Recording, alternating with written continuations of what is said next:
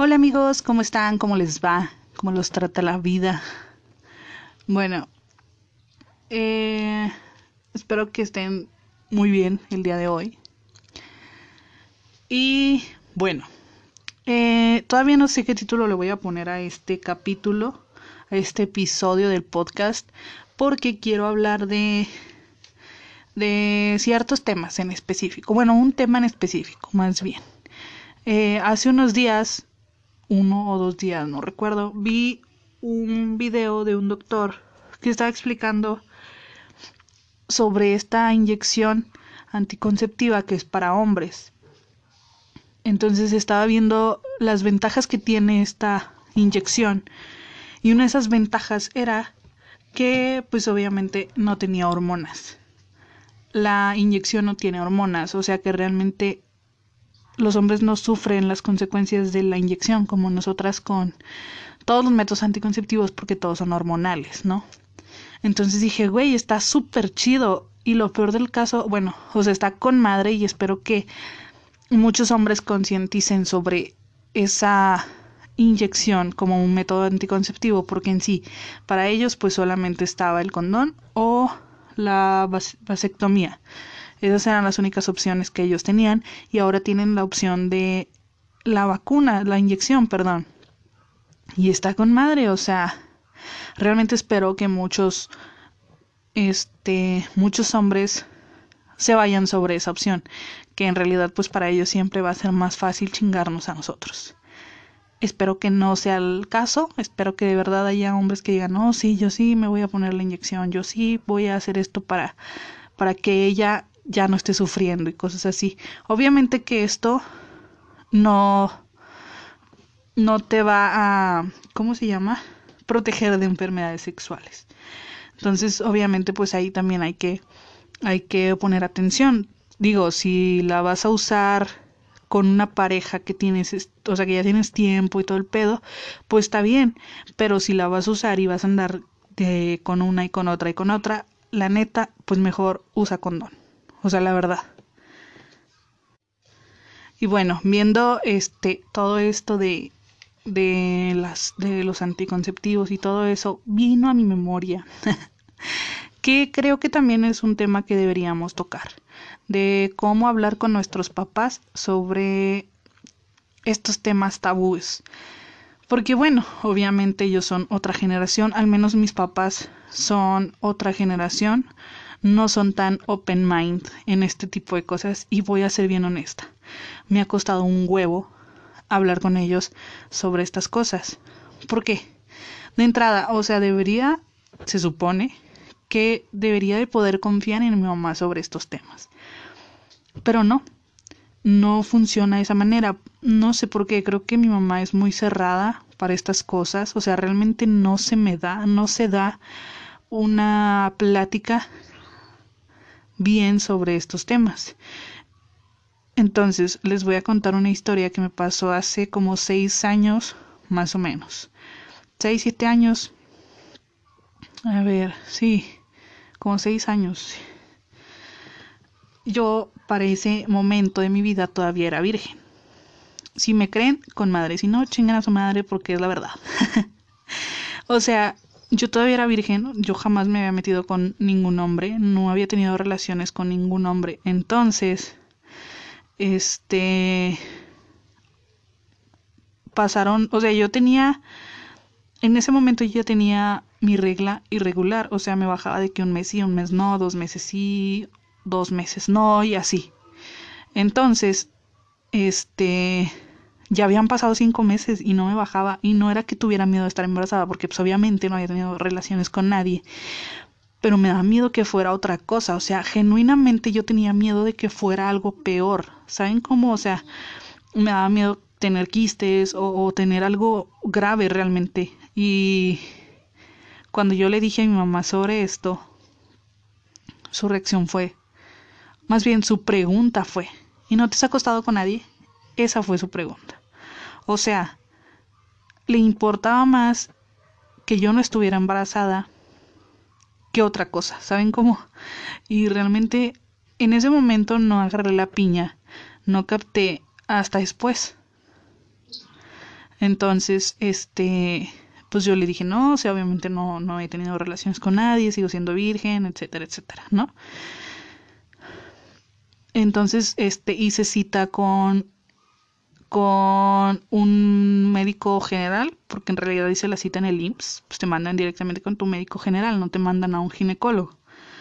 Que debía haber hecho cita con el ginecólogo, pero pues obviamente yo no sabía qué pedo y mi mamá tampoco era como para decirme, ¿sabes qué? Hay que hacer cita con el ginecólogo, no con un doctor general. Pero bueno, en fin, vamos con el con el doctor general porque recuerdo que fue un sábado, entonces este entro a la consulta y me dice, ¿qué, qué te pasa? Mi mamá fue conmigo. Ojo aquí, mi mamá fue conmigo, porque no me creía. Realmente no me creía que yo no estaba embarazada, que no había tenido relaciones sexuales con nadie, así que fue conmigo. Entonces entramos al consultorio y ya me dice el doctor que porque estoy ahí, que, que explique qué, qué show, ¿no? Y ya le digo, bueno, es que pues ya han pasado cinco meses y no me ha bajado, entonces realmente me preocupa. O sea, no sabía yo, yo no sabía cómo explicar tampoco la situación en la que yo estaba metida. Que mi preocupación no era el estar embarazada, realmente no lo era porque sabía que no estaba embarazada, porque no he tenido sexo con nadie, o sea, así de simple. Pero nadie me creía, ni siquiera el doctor, güey, o sea, hasta el pinche doctor me juzgó en ese momento, hizo pinche cara de, esta pendeja está embarazada. Así. Entonces, eh, me dice el doctor, o sea, en ese momento me pregunta frente a mi mamá. Más bien, no, no, no, recuerdo. Le dice a mi mamá, señora, ¿puede salirse por favor? Y se sale mi mamá. Y le dice, ahorita la paso otra vez, no se preocupe. Entonces, este, mi mamá se sale y este vato me dice de que, ¿cuándo fue tu primera vez? Y yo de que no he tenido relaciones sexuales. Segura, segura, o sea, realmente estoy segura de que no he tenido relaciones sexuales. Bueno, pero, o sea, güey, yo sé que no me creía, yo sé que el vato no me creía que no había tenido relaciones sexuales y yo le estaba diciendo la verdad, o sea, e, era una realidad, era algo verdadero. Entonces, este, le echo un grito a mi mamá, mi mamá entra al consultorio y dice, ok, vamos a revisarla. El hijo de su puta madre lo primero que hizo fue revisar que yo estuviera embarazada.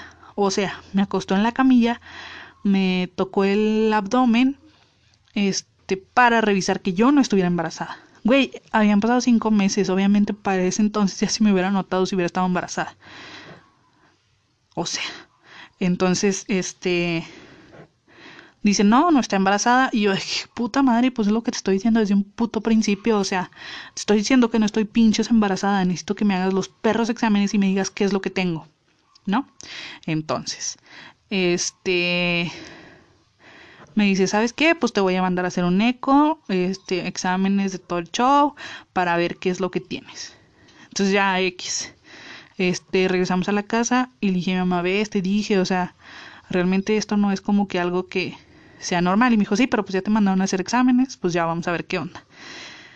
Pasaron, bueno, llegó el día en que me iban a hacer los exámenes, me hacen los exámenes, me hacen el eco y este pues ya lo llevo con mi médico general, que ese sí era mi médico general y me dice la doctora, que era una doctora muy buena onda, me dice, este no tienes nada, o sea, en tu en tu matriz no hay nada irregular, o sea, realmente no hay nada, entonces te voy a dar un tratamiento.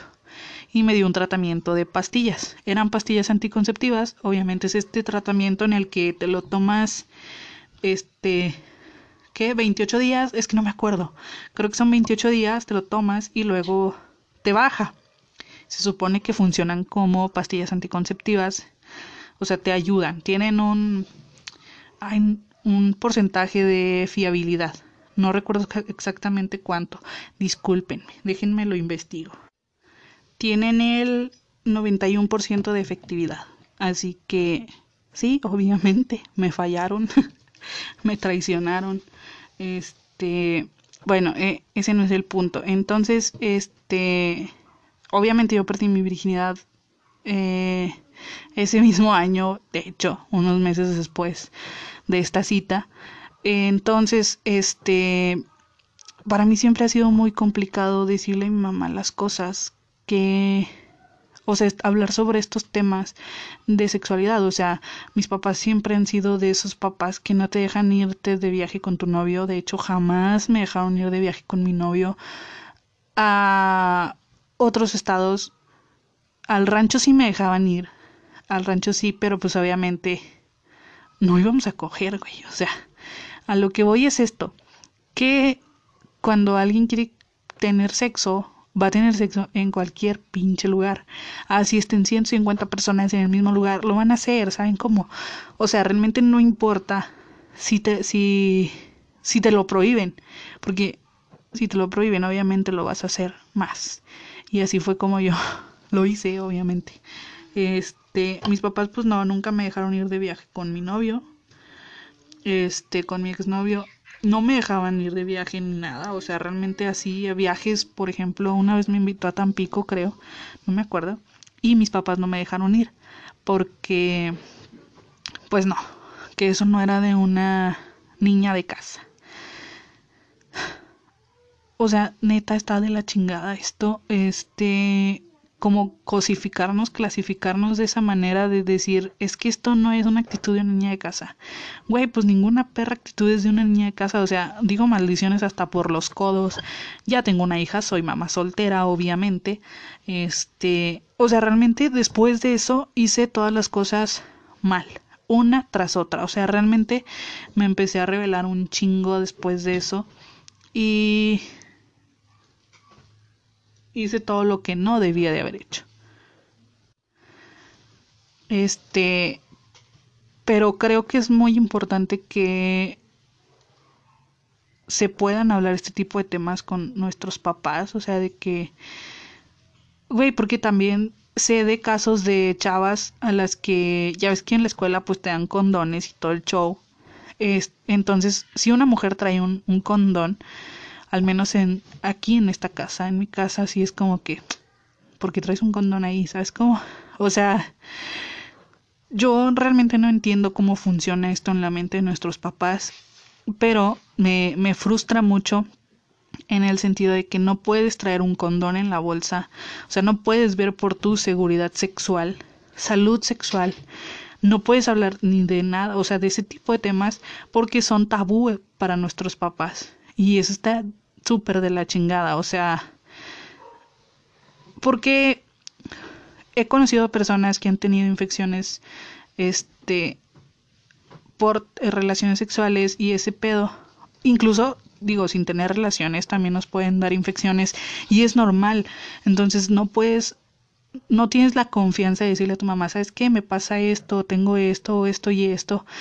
A veces este, hay medicamentos que se tienen que enfriar que se tienen que mantener en el refri y no puedes ni siquiera hacer eso porque te van a preguntar qué pedo y luego luego lo van a a conectar con que estás teniendo relaciones sexuales con uno y con otro y con otro. Entonces, este, por ejemplo, también cuando yo me embaracé no era tampoco una niña, ya tenía 23 años, casi 24. Este, entonces me embarazo y todo el pedo. Y la primera pregunta de mi mamá fue, ¿por qué hiciste eso? ¿Por qué no te cuidaste? Y yo de, güey, bueno, obviamente no le dije güey a mi mamá, pero mi reacción en mi interior fue como, qué chingados, o sea, traigo un condón en la bolsa y me la haces de pedo y luego me embarazo y me la haces de pedo porque no me permitiste traer ese condón en mi bolsa y poder cuidarme de alguna manera, tener otra opción de preservativo y no nada más esas pastillas que tienen el 91% de fiabilidad. Y todavía me las haces de pedo porque no hablaste conmigo sobre estos temas, o sea, creo que sí hay que tener como que mucha comunicación con los niños de ahora, más que nada porque están muy expuestos a cierto tipo de contenidos que no deberían de estar en internet, pero están. Que, por ejemplo, o sea, hay contenidos muy explícitos que a veces no puedes, por más que intentas evitarlos, no puedes evitarlos entonces están ahí y los niños pueden estar expuestos XY, ¿no? O sea, niños adolescentes, es a lo que voy, o sea, los que ya están en secundaria, que ya empiezan como a descubrir su cuerpo y todo el show. Entonces, creo que si hay que, por ejemplo, están estos dos chavos que hace poquito se separaron, una pareja de YouTube, que hace poco se separaron y, y tienen una hija. Yo me acuerdo cuando esta chava salió embarazada, ella ya tiene, ¿qué será? unos 24 años, 25 más o menos, no estoy segura, pero obviamente ella se embarazó siendo mayor de edad, que tampoco es el punto. El punto es ser lo suficientemente lo, lo suficientemente maduro mentalmente para poder criar un hijo, que también eso es muy importante. Entonces, bueno, a lo que voy. Esta chica se embaraza y empecé a ver un montón de comentarios de niñitas, niñitas de 12, 13, 14 años diciendo que yo quiero embarazarme así como como ella, yo quiero tener un hijo así como ella. Y es como que, güey, no jodas, tienes 12 años, o sea, tú deberías estar pinches jugando a las Barbies todavía, no estar pensando en tener chamacos, porque obviamente no obviamente esas niñas no tenían la estabilidad económica que tiene esta persona en este momento. Y tampoco pues obviamente muchas veces los chamacos pues no te van a responder, menos un huerco de 12, 13 años, o sea, están de acuerdo.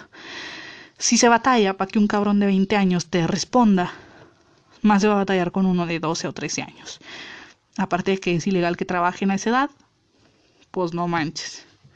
Entonces, este creo, considero que es importante que podamos hablar con nuestros hijos de estos temas en su momento.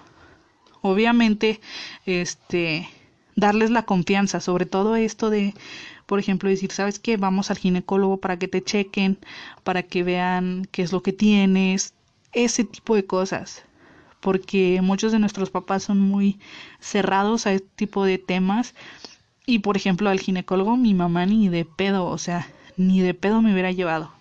Pero pues esta doctora era muy buena y sí me revisó, me hizo exámenes de todo, o sea, al final resultó que era estrés.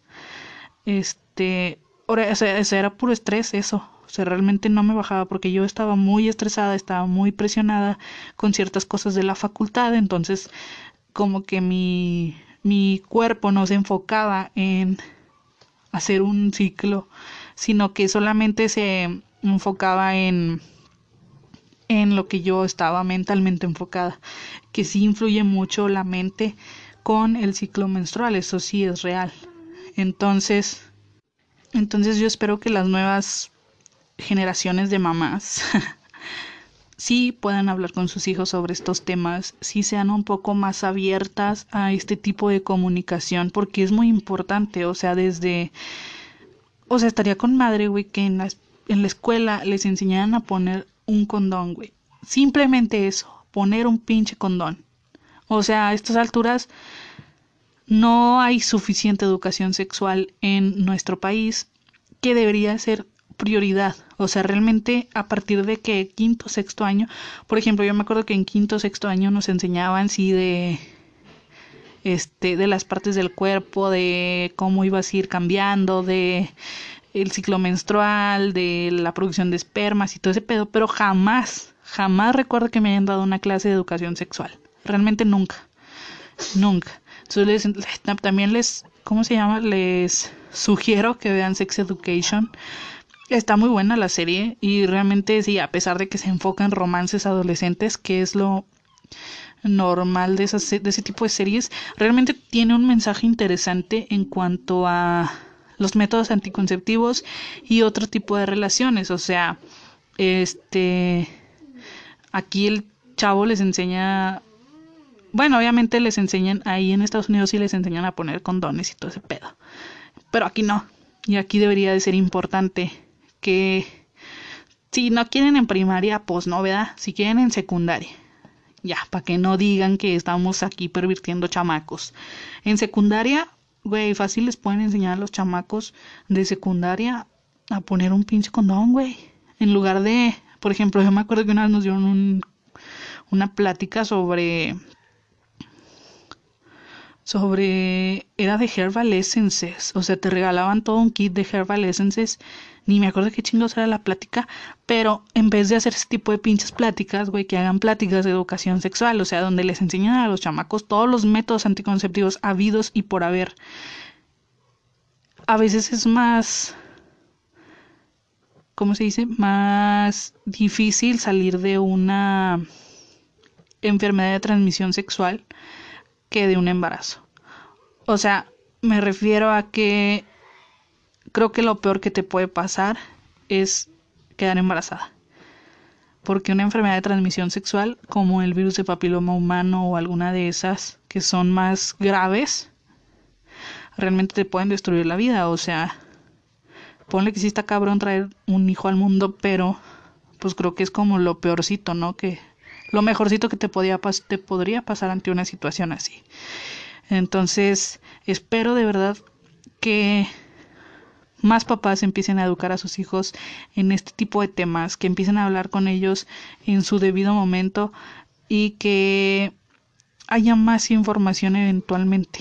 O sea, porque también es que esto empieza desde casa, o sea, literalmente el educar a, a las personas en este tipo de temas también viene desde casa, o sea, si tú le enseñas a tu hijo a lo mejor este que un condón es uno de los métodos anticonceptivos más factibles, pero no del todo seguro, o sea, no es 100% seguro, ningún método anticonceptivo lo es, ni siquiera el la ligadura de trompas o la vasectomía no son métodos 100% efectivos, entonces siempre hay que tenerlo en cuenta, siempre, siempre, siempre, porque por cualquier cosa este pueden traer un chamaco al mundo y quizás no sea el momento en el que ellos quisieran tenerlo. Entonces, bueno, esto sería todo por el capítulo del día de hoy, por el episodio del día de hoy. Espero que les haya gustado y muchas gracias por escucharme. Los quiero mucho. Bye.